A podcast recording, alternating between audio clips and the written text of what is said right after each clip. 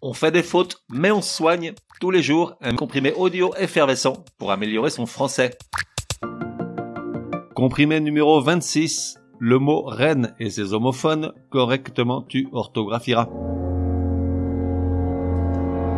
Dans la famille homophone, je voudrais la reine, les reines, le reine et reine.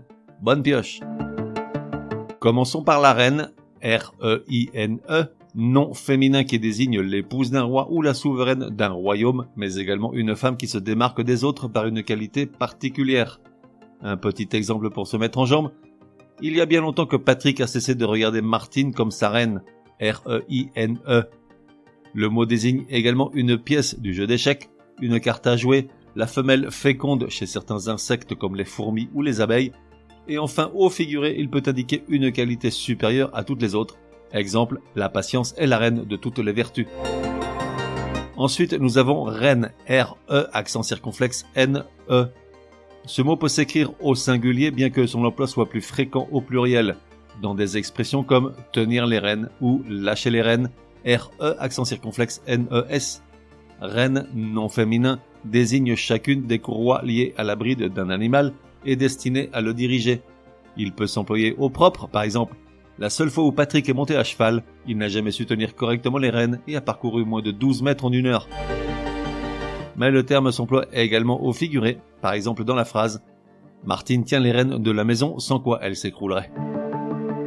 Enfin, nous avons reine R-E-2-N-E, qui désigne un animal de la famille des cervidés qu'on trouve principalement là où on se gèle les miches, soit l'Alaska, le Canada, la Scandinavie et la Russie.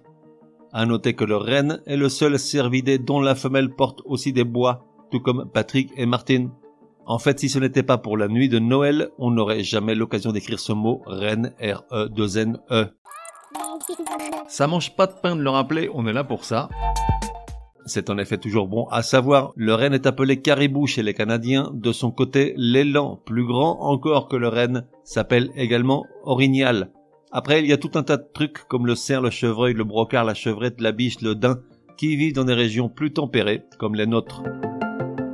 Enfin, n'oublions pas la ville de Rennes, R-E-2-N-E-S, à qui l'on doit une certaine déférence, bien qu'essentiellement peuplée de Bretons.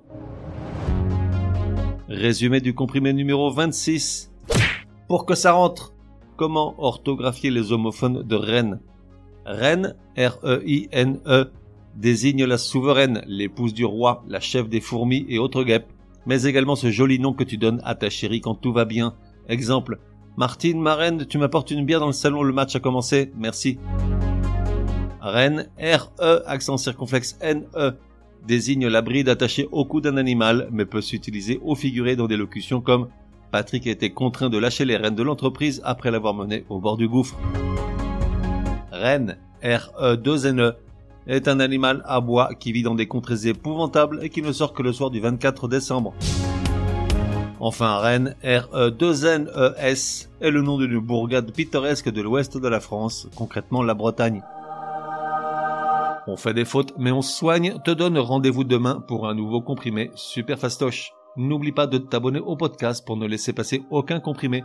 Et si tu es de bonne humeur, merci de laisser un chouette commentaire, certaines applis de podcast le permettent.